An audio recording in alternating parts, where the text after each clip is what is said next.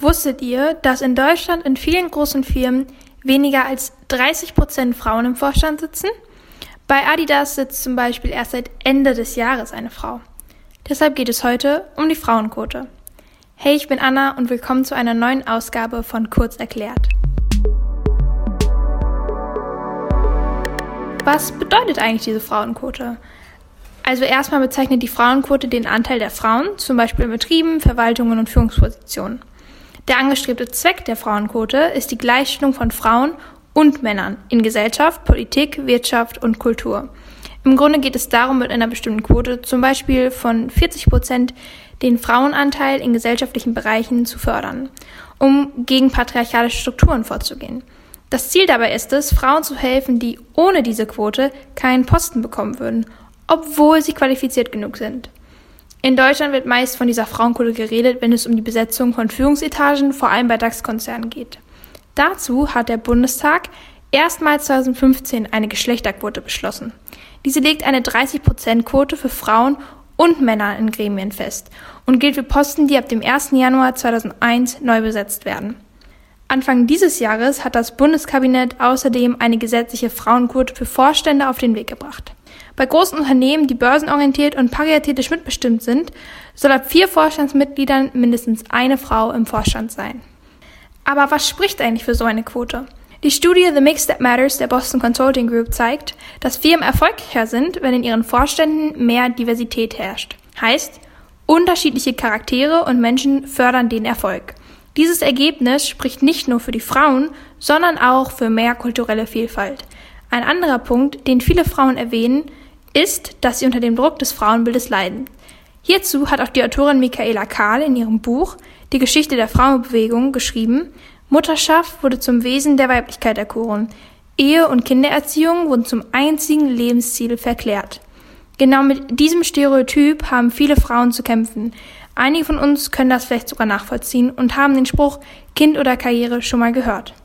Stellt sich jetzt noch die Frage, was spricht gegen so eine Quote und was halten eigentlich die Frauen von dem Ganzen? Die Frauenquote wird oft von den Gegnern als männerfeindlich oder nicht umsetzbar betitelt. Viele CEOs sagen, die Frauen würden solche Positionen gar nicht wollen, deswegen sei es nicht ihre Schuld, dass keine Frauen im Vorstand sitzen. So schreibt es auch Henrike Rosbach in ihrem Artikel, in den Aussichtsräten wirkt die Quote. Sie sagt, dass immer noch mehr Frauen eine Position ablehnen, weil diese Position nicht mit ihrem Familienleben vereinbar ist. Und die Frauen, naja, das Meinungsbild bei den Frauen ist recht durchwachsen. Einige sind dafür und die anderen wollen nicht als Quotenfrau abgestempelt werden. Quotenfrau heißt einfach, man ist eine Frau, die ihre Position nur aufgrund einer Quote bekommen hat und nicht aufgrund von Qualifikationen. Aber stimmt das? Werden Männer durch so eine Quote irgendwie benachteiligt?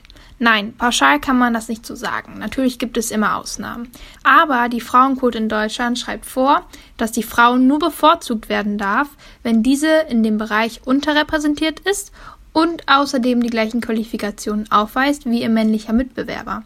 Das Ganze steht in Artikel 8 Nummer 1 des Bundesgleichstellungsgesetzes. Die Frauenquote ist schon länger ein Thema und wurde immer wieder als Druckmittel für Konzerne benutzt. Aber warum ist der Anteil dennoch so gering? Wollen die Vorstände bewusst frauenlos bleiben? Das kommt darauf an. Einige Firmen sagen, sie geben sich bei der Suche nach Frauen für ihre Führungsetagen Mühe. Andere Vorstände haben sich aber auch öffentlich das Ziel gesetzt, 0% Frauen in ihren Vorständen zu haben. Und das im 21. Jahrhundert. Das neue Gesetz zur Frauenquote sagt übrigens auch, Firmen, die nicht vernünftig begründen können, warum sie 0% Frauen in ihren Vorständen haben wollen, müssen Strafe zahlen. Stellt sich jetzt noch die Frage, ob es so eine Quote nur für Vorstände und Gremien gibt oder auch woanders. Naja, so eine Quote kann grundsätzlich in vielen Bereichen eingesetzt werden, zum Beispiel auch in der Politik. Die meisten Parteien haben jedoch keine verpflichtende Quote, sondern ein sogenanntes Quorum. Das ist quasi ein selbstgestecktes Ziel, welches aber nicht erfüllt werden muss.